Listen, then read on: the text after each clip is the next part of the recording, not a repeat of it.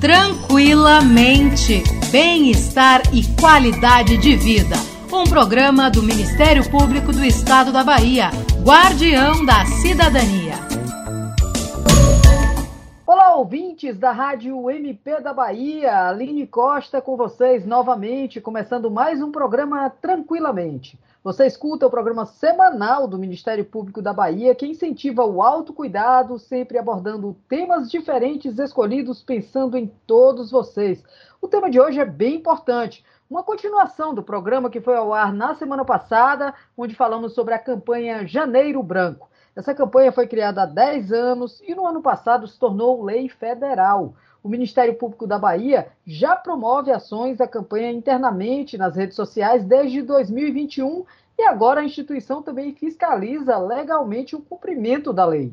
Para quem ainda não sabe, o Tranquilamente é transmitido também pelo Ministério Público de Minas Gerais e pelo Instituto Nacional de Seguridade Social, o INSS. E eu deixo aqui um abração aos ouvintes que nos escutam nesse momento em todos esses meios de comunicação não esqueça de cuidar da saúde mental, que é fundamental.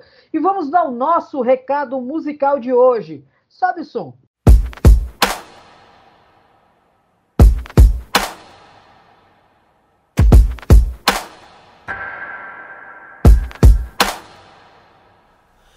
Quer saber? Então vou te falar. Porque as pessoas sadias adoecem, bem alimentadas ou não, porque perecem. Tudo está guardado na mente. O que você quer nem sempre condiz com o que o outro sente. Eu tô falando é de atenção, que dá cola ao coração e faz marmanjo chorar. Se faltar um simples sorriso, às vezes um olhar que se vem da pessoa errada. Não conta, a amizade é importante, mas o amor escancara tampa o que te faz feliz.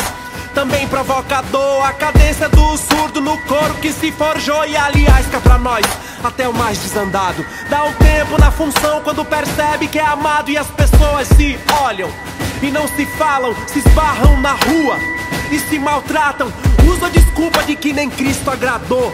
Falou, você vai querer mesmo se comparar com o Senhor? As pessoas não são más elas só estão perdidas. Ainda há tempo. Não quero ver você triste assim não. Que a minha música possa te levar amor. Não quero ver você triste assim não. Que a minha música possa te levar amor nos brinda com uma de suas mais lindas composições chamada Ainda Há Tempo. Tudo a ver com o nosso bate-papo de hoje. Na atualidade, as pessoas vivem de forma apressada, com muitas obrigações profissionais e familiares, e também em autocobranças, com aparência física, com a reputação, e em mostrarem que têm uma vida perfeita nas redes sociais, mas esquecem de um ponto essencial: olhar para si mesmas e cuidar da sua saúde emocional. E você, já parou para olhar para dentro hoje? Quem conversa conosco novamente no programa Tranquilamente é o idealizador da campanha Janeiro Branco, Leonardo Abraão. O Leonardo é psicólogo, é professor, palestrante, escritor e, como eu já falei no programa passado, é com certeza a melhor pessoa para conversar com a gente sobre esse assunto. Leonardo, seja mais uma vez muito bem-vindo ao nosso programa. Que alegria poder voltar e falar com você, Aline, falar para todo o pessoal que está nos ouvindo, principalmente para essas instituições tão importantes, né, ligadas a esse programa.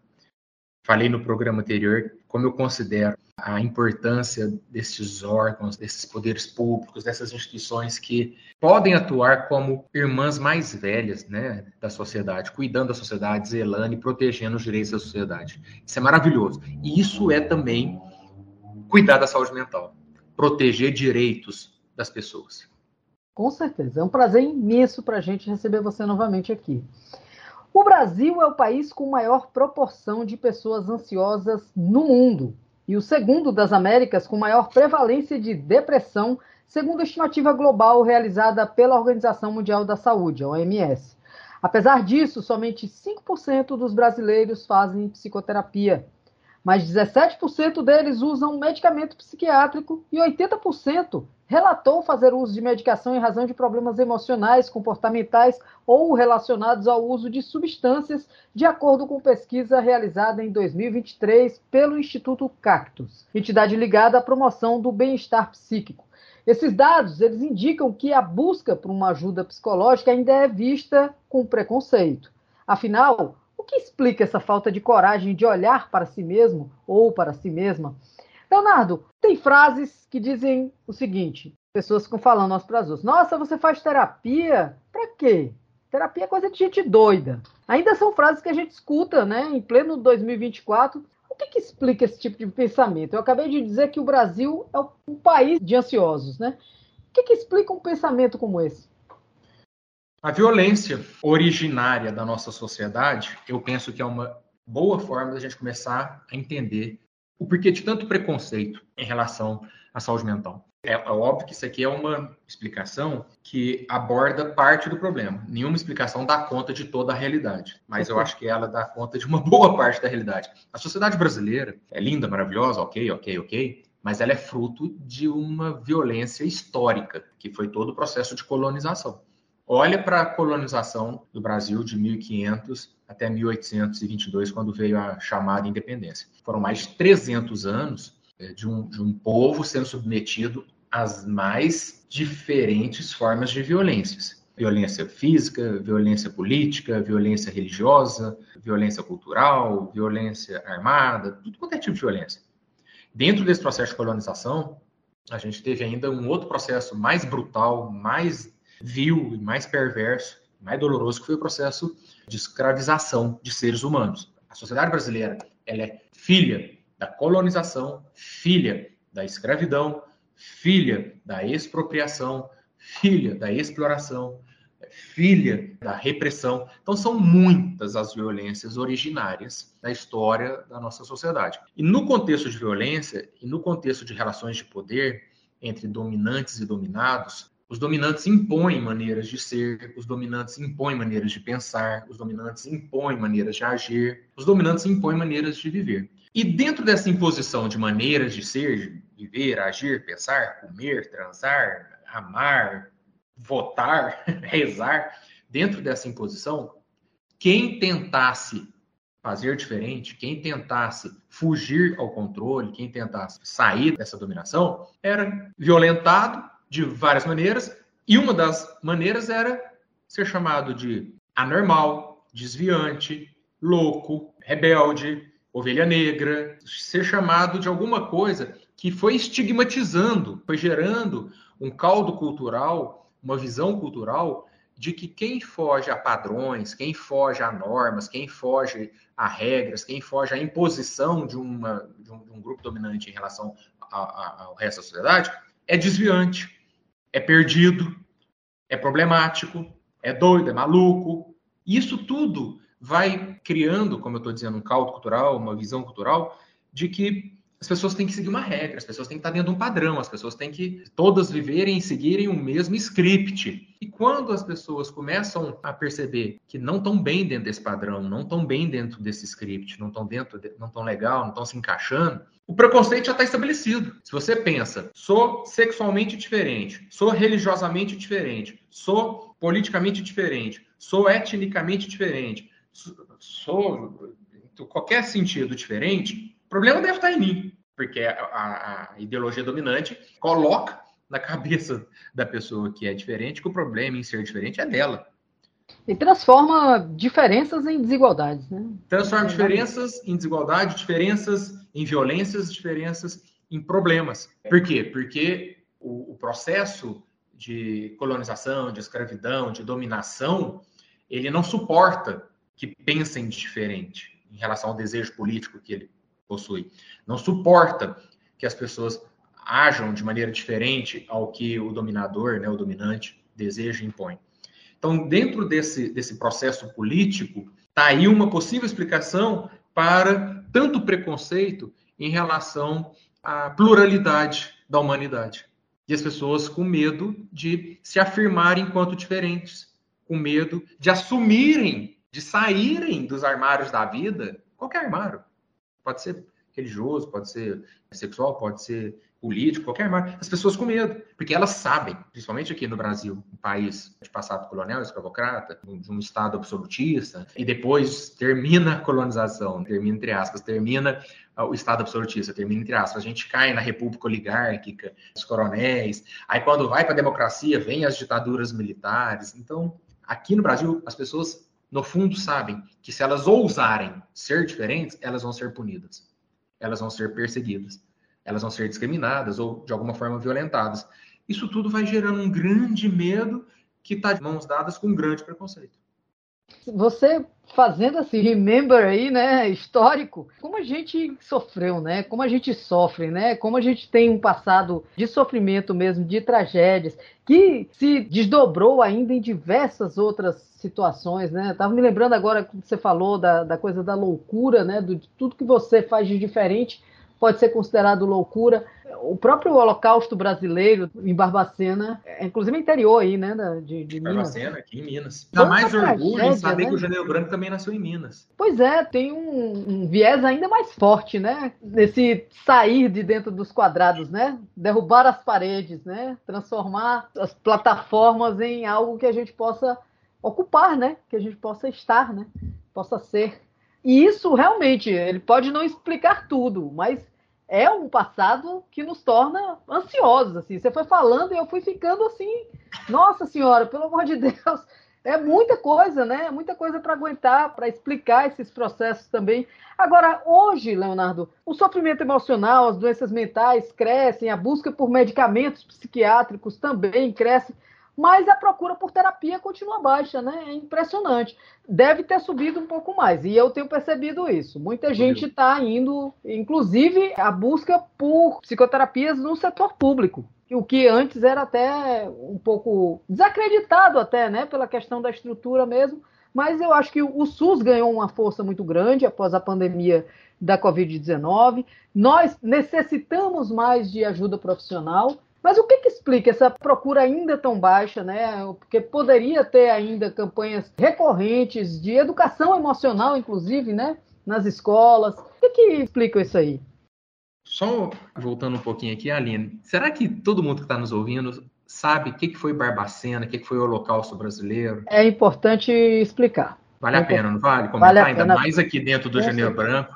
Que é, eu também... toquei no assunto e é um assunto extremamente importante falar né? E a gente está dentro da campanha brasileira sobre saúde mental, que é 100% convergente e apoiadora à causa da luta antimanicomial. Por quê? Porque aos ouvintes a gente explica que os chamados desviantes, divergentes, as pessoas que enfrentavam o poder, as pessoas que não aceitavam viver de acordo com os ditames e o autoritarismo das classes dominantes, em termos sexuais, em termos étnicos, em termos religiosos, em termos comportamentais gerais. Morais, né? Morais, etc. Essas pessoas eram chamadas de. Loucas. Loucas. Elas eram chamadas de loucas, perturbadas, transtornadas, perigosas. E aí, o que que o status quo, o que que os grupos dominantes, o que que o poder estabelecido, tanto oficialmente quanto de fato, as famílias poderosas, as meninas que engravidavam, as mulheres solteiras que engravidavam, o que que as famílias, o que que os poderosos, a branquitude, o que que a turma fazia? internava, jogava num porão, jogava numa casa, jogava num, claustro e chamava de hospital psiquiátrico para tratar da cabeça. Na verdade, estava escondendo. Famílias poderosas escondendo as suas filhas que engravidavam sem serem casadas, que tinham orientações sexuais divergentes da heteronormatividade, ou que tinham vida sexual divergente da visão moralista da castidade, ou que enfrentavam os poderosos, ou que faziam greves, ou que questionavam direitos, ou que montavam sindicatos. Todo mundo era chamado de louco e jogado dentro de uma casa, de um porão, claustro, e aquilo ali era chamado de hospital psiquiátrico, chamado de manicômio, né, na época. Em Barbacena nós tivemos possivelmente o maior manicômio da história do Brasil. Milhares, se não me engano, 60 mil pessoas passaram por ali e foram violentadas, cada vez mais violentadas, sem direitos, sem justiça, sem defesa, sem proteção, sem nada. Então, esse foi o Holocausto brasileiro, essa é a história dos manicômios no Brasil. E que a luta antimanicomial, a partir da Carta de Bauru, a partir lá dos anos, lá na Itália, já nos anos 60, 70, veio para o Brasil no final de 70, início de 80, começou a luta antimanicomial, defendendo a tese de que manicômios são espaços de poder em que as pessoas que incomodavam aos poderosos eram enterradas vivas, eram massacradas ali dentro de acordo com interesses políticos dos poderosos. Então, os manicômios cumpriram esse papel de instrumento de poder. E a luta antimanicomial vem lutando desde então pela tese de que as pessoas não merecem isso. Primeiro, fazendo a denúncia de que era uma atitude de poder para tirar quem afrontava o poder. E segundo, também explicando que quando uma pessoa tem um transtorno, uma necessidade de ordem psicossocial, ela deve ser cuidada em liberdade. Ela não deve ser aprisionada, enclausurada dentro de um espaço que piora a situação dela, caso ela realmente tenha uma necessidade psicossocial. Ela deve ser cuidada em liberdade. Ela deve, deve ser, ser acolhida, né? E não recolhida. Acolhida, acolhida em seus direitos, acolhida em seus afetos acolhida em suas necessidades psico-individuais e psicossociais, tratamento em liberdade, cuidado em liberdade. Essa é a, a tese da luta antimanicomial que o Janeiro Branco abraça. Ele é solidário essa visão humanista, civilizatória, essa visão ética dos cuidados em liberdade. Então, explicamos isso aí para o pessoal. Agora, voltando à sua última pergunta. Por que, que é tão difícil procurar ajuda? E é difícil procurar ajuda, tanto ajuda pessoal voluntária, as pessoas não são acostumadas a, a falar sobre as suas fraquezas, suas, seus medos, suas dores. Principalmente os homens, né? Principalmente os homens. Principalmente os homens. E também é difícil procurar ajuda profissional porque é caro. Grande parte da sociedade brasileira não tem recurso. Aí vem o problema que a gente discutiu no outro programa. Falar em saúde mental pressupõe também políticas públicas que gerem dignidade de vida para as pessoas terem condições de acessarem serviços de saúde. Então é muito difícil por preconceito, por desinformação, e aqui a campanha Janeiro Branco é maravilhosa porque fica o tempo inteiro falando sobre não aceitar o preconceito, está sofrendo, vamos procurar ajuda. Está precisando de ajuda, vamos procurar ajuda. Principalmente aos homens. As mulheres procurar ajuda contra as violências as quais são submetidas sistematicamente numa sociedade machista. A população negra procurar denunciar cada vez mais qualquer ato de violência, de injúria racial, de racismo, às quais também essa população é submetida no país de passado escravocrata e de racismo estrutural. E qualquer ser humano que está em sofrimento por qualquer questão que seja, afetiva, sexual, religiosa, profissional, qualquer que seja a forma de sofrimento, entender que é normal os seres humanos sofrerem. A vida humana é passível de sofrimento. O Freud dizia que nós somos feitos de carne e osso, mas a gente tem que viver como se fôssemos de ferro. E ninguém é de ferro, a gente pode sofrer. A campanha Janeiro Branco nasceu, Aline, porque eu procurei ajuda. Quando eu criei a campanha Janeiro Branco em 2014, eu já era psicólogo. Mas eu virei psicólogo porque em 2006, oito anos antes, eu passei o ano chorando. E eu passei o ano sangrando, porque meu corpo começou a ter pequenas hemorragias de tanto sofrimento emocional. O corpo pegou e transformou em sofrimento físico também. E eu sofri demais em 2006. Aí eu falei, eu vou procurar ajuda, né? E fui atrás de uma psicóloga, que é um tipo de ajuda. Não é a única forma de ajuda, mas é um tipo de ajuda. Fui lá, ela me acolheu, me atendeu, e eu descobri uma nova profissão, porque eu falei, nossa, eu quero ser isso aí. Eu era professor de história, por isso que eu falo muito em passado colonial, escravocrata, porque é fato. Falei, não, eu quero ser isso aí. Prestei vestibular, virei psicólogo, comecei a atender as pessoas e vi o tanto de sofrimento que poderia ser ou prevenido ou melhor processado se houvesse psicoeducação, educação emocional, uma campanha sobre saúde mental, né, para além da luta antimanicomial. E foi aí que nasceu o Janeiro Branco e estamos aqui falando ao público que nos ouve neste momento. Que maravilha. Agora, essa questão da medicação que eu estava falando, né? Porque, assim, em contrapartida, 80%, você viu ali os dados que eu dei no início, 80% dos brasileiros fazem uso de medicamento psiquiátrico, né? E 5% fazem psicoterapia. É desproporcional, né? né? É desproporcional. E, assim, como é que a gente explica esse fenômeno do uso indiscriminado de ansiolítico, de antidepressivo, né? As pessoas, na verdade, sempre se automedicaram, né? E existe uma campanha também contra a automedicação. E é importante que nesse janeiro branco a gente também fale sobre isso, né? O medicamento ele é um instrumento para ajuda psicoterapêutica, né? Mas não é o principal, está longe de ser o principal, assim como a terapia também está longe de ser o principal, né? É só um complemento aí para que a gente possa seguir adiante de maneira tranquila, né? Como que as pessoas preferem medicamentos a conversar, a expor as suas vulnerabilidades ali para um, uma pessoa que pode lhe orientar a como caminhar de uma maneira mais tranquila, né? O que, que explica isso, Leonardo? Sempre, sempre levando em consideração que toda explicação é um recorte.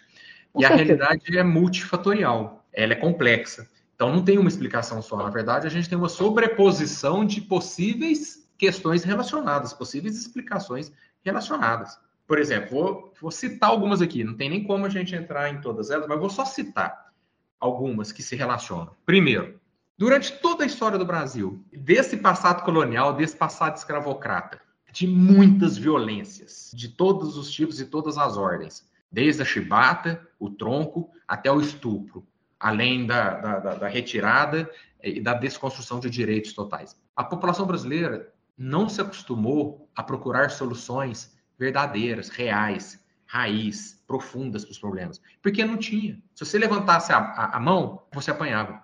Se você abrisse a boca, você apanhava. Se você reclamasse, você era preso. Ora, se eu não tenho uma educação política, uma educação sociocultural política, de buscar resolver os problemas, eu vou procurar o quê?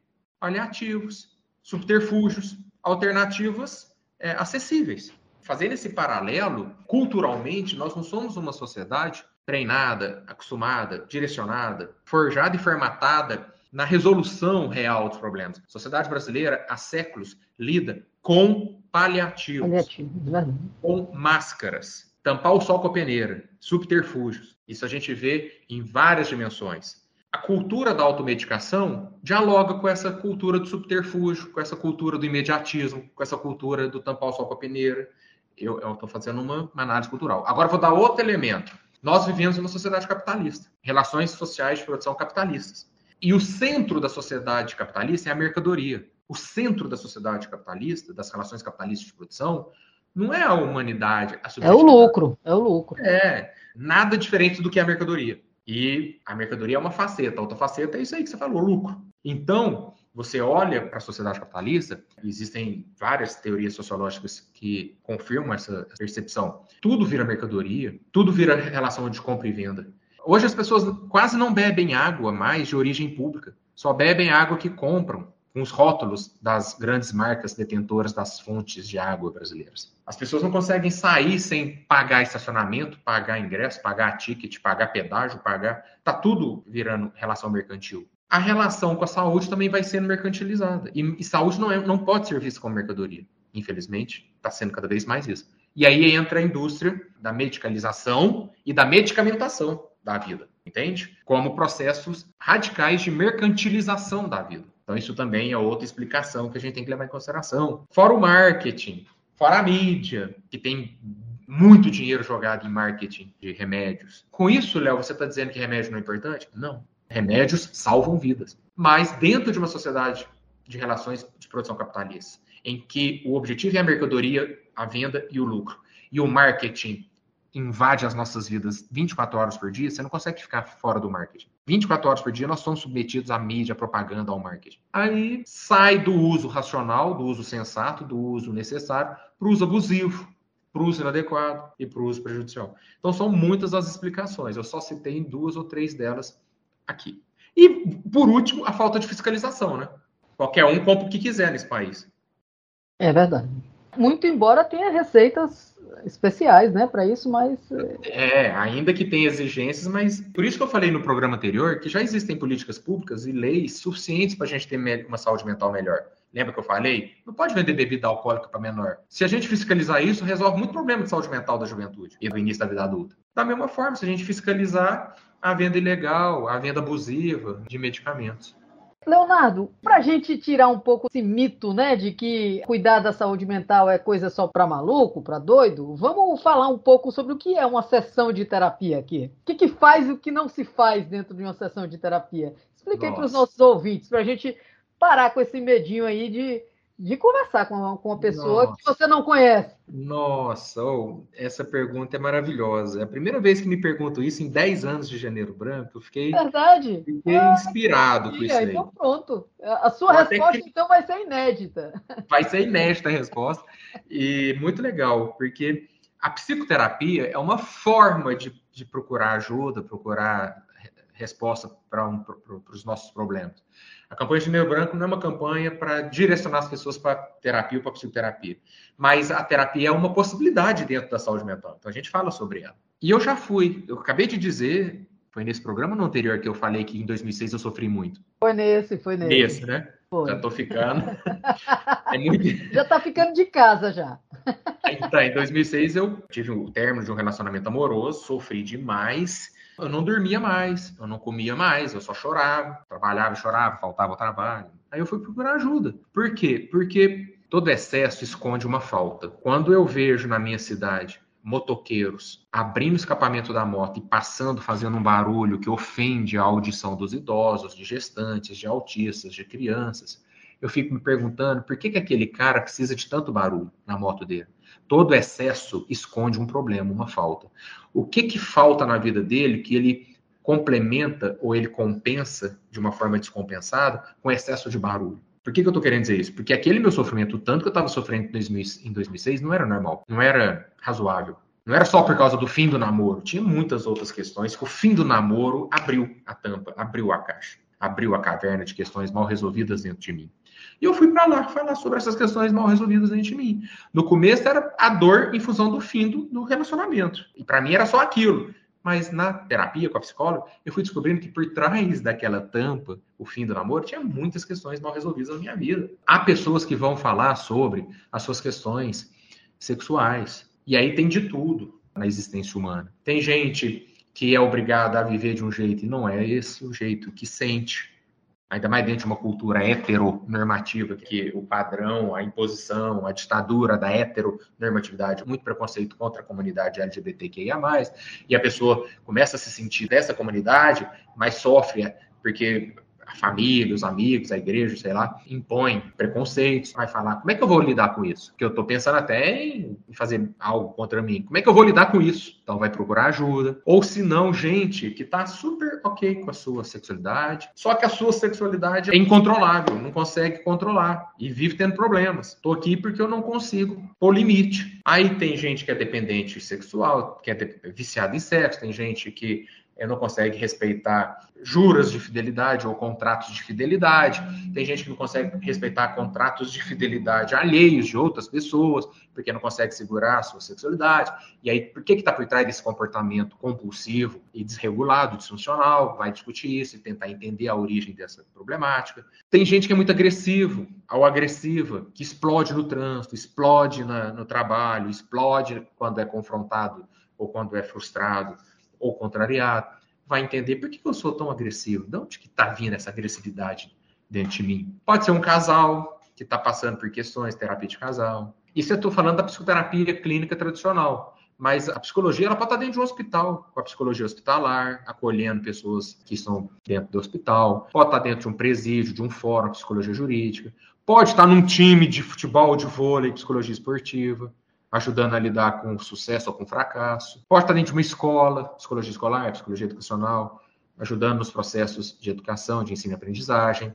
Psicologia do trânsito, não, não tem como tirar carteira de motorista sem passar pelo exame de psicotécnico, porque não é todo mundo que está apto a ter uma máquina tão poderosa em suas mãos. Aline, são tantas as maravilhosas possibilidades das questões psicológicas humanas das necessidades psíquicas, psicológicas, as questões subjetivas. Eu tenho pensamentos que eu não consigo controlar, pensamentos que me fazem mal, mas eles surgem, eu não consigo controlar. O que, que eu faço com isso? Eu estou começando a me machucar, automutilação, autoviolência. Por que, que eu me machuco? Por que, que eu me corto? O que, que eu estou querendo com isso? O que, que eu estou querendo dizer com isso? Porque todo, todo comportamento é um gesto de comunicação também, é uma forma de comunicação. Então, eu poderia passar a vida falando aqui das possibilidades humanas. Posso falar da infância, as questões, os desafios da infância, as crianças com necessidades de atendimento e orientação psicológica e as famílias não sabendo o que fazer. Posso falar dos idosos, a solidão, as memórias, os traumas, os arrependimentos. Posso falar os cuidados paliativos, a pessoa que já sabe que está nos últimos momentos da sua vida e quer tratar dentro de si algumas questões mal resolvidas, colocar para fora, ou olhar de forma diferente para a história que construiu e um psicólogo pode ajudar. Possibilidades não faltam. Por isso que eu acho que o Janeiro Branco é mais do que uma campanha, é uma emergência, uma utilidade pública. A gente poder estar tá ocupando espaços igual eu estou aqui com você, profissionais da saúde mental no país inteiro e gente que não é da saúde mental sentando no chão para chamar outras pessoas para conversar, já que é janeiro branco. Não precisa ser só profissional. Vamos sentar e conversar sobre a vida? É janeiro branco, estamos começando um novo ano. Por isso que eu acho que é utilidade pública. E eu acho que é uma potente e belíssima contribuição do Brasil para a humanidade. Resgatar janeiro como um mês de, de se olhar para a vida, de se olhar para dentro e de se olhar para dentro das outras pessoas. Porque o Janeiro Branco também ensina isso, sabe? Sabe aquela pessoa que te machuca, ou que te agride, ou que te ofende? Você não é obrigado a suportar a violência nem nada disso. Mas, enquanto ser humano, é possível que a gente entenda que por trás daquela agressão, por trás daquela pessoa de comportamento difícil, ela também tem as questões psicológicas mal resolvidas dela, questões existenciais, questões sentimentais, questões comportamentais, relacionais, que ela nunca teve oportunidade de olhar, porque a nossa sociedade nunca deu espaço para isso. Eu acho que é um, uma grande oportunidade da gente evoluir enquanto espécie, enquanto sociedade. O Janeiro Branco traz essa oportunidade. Maravilha, Leonardo. Peguei minha canetinha verde iluminada aqui e marquei aqui: todo excesso esconde uma falta.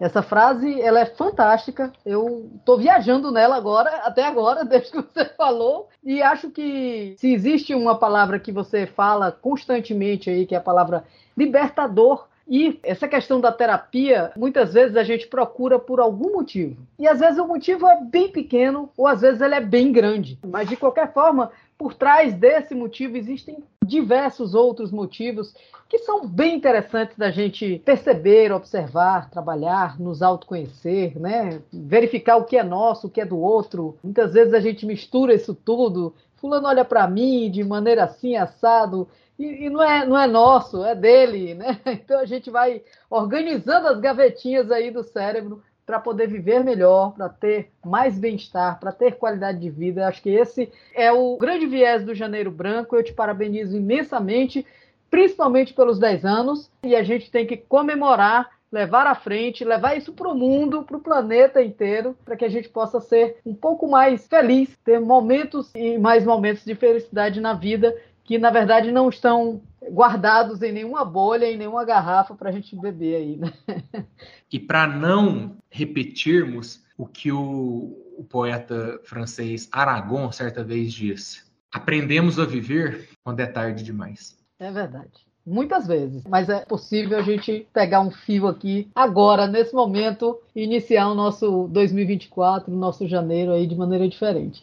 Leonardo, eu quero dizer para você, abrir aqui para você, que eu tô apaixonada pelo nosso programa, pelas nossas conversas. Eu acho que nós colocamos aqui para os ouvintes, você principalmente, que nos orientou, que nos orienta aí em relação a todo esse processo que o Janeiro Branco traz para a gente trabalhar o ano inteiro também de maneira magnífica, didática, tranquila.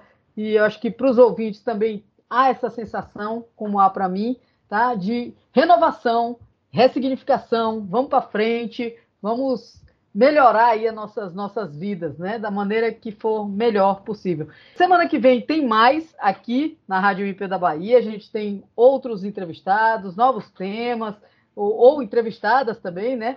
Eu tive o prazer imenso de conversar aqui com o Leonardo, vocês tiveram o prazer imenso de ouvi-lo também, e eu quero pedir que ele deixe aqui uma mensagem final aí, umas últimas considerações, digamos assim, que não são últimas, porque a gente retorna sempre falando sobre diversos assuntos que a gente falou hoje. Eu queria que ele deixasse essa mensagem aí para os nossos ouvintes, para que a gente possa encerrar o programa e também nos sugerir uma nova música para a gente encerrar o programa. Como sempre, eu digo com chave de ouro. De novo, eu vou citar o nosso amigo Victor Frankl. Esse é grandioso. Que está na origem do Janeiro Branco, tá? Que está na origem do Janeiro Branco. Por quê? Porque eu criei o Janeiro Branco e convidei a turma para me ajudar após ler o livro Em Busca de Sentido. Porque no livro Em Busca de Sentido ele fala que a gente precisa fazer uma revolução copernicana na nossa vida inverter a pergunta. Ao invés de perguntar o que mais eu posso esperar da vida, o que mais a vida vai, vai fazer de mim, o cara viveu no campo de concentração, gente. Viveu não, ele foi preso no campo de concentração. Viveu, né? Foi colocado lá pela violência nazista. E ele falou que a gente deve inverter. Ao invés de perguntar o que mais eu posso esperar da vida, a gente deve perguntar o que, que eu posso oferecer à vida. O que, que eu posso entregar à vida. Foi aí que eu levantei da cama e falei, vou criar uma campanha sobre saúde mental. O que, que a vida espera de mim, né? É, ao invés do que, que eu espero da vida, o que, que a vida espera de mim. E aí o Frankl, nesse mesmo livro, Em Busca de Sentido, ele fala o seguinte, essa é a mensagem final. Se a vida estiver legal, aproveita. Se a vida estiver legal, desfrute-a, aproveite-a. Se a vida não estiver legal, muda o que for possível. Enfrente o que for necessário mudar. Agora, se não tiver como enfrentar, mude a você mesmo. Mude-se. Então, deixo aqui para 2024 essa reflexão. Tá legal? Aproveita. Não tá legal? Muda o que não tá legal. Não tem como mudar? Mude a si mesmo. Feliz 2024 para todo mundo. Gente, Aline, para mim foi um prazer imenso também falar à sua audiência e debater com você esse assunto tão importante.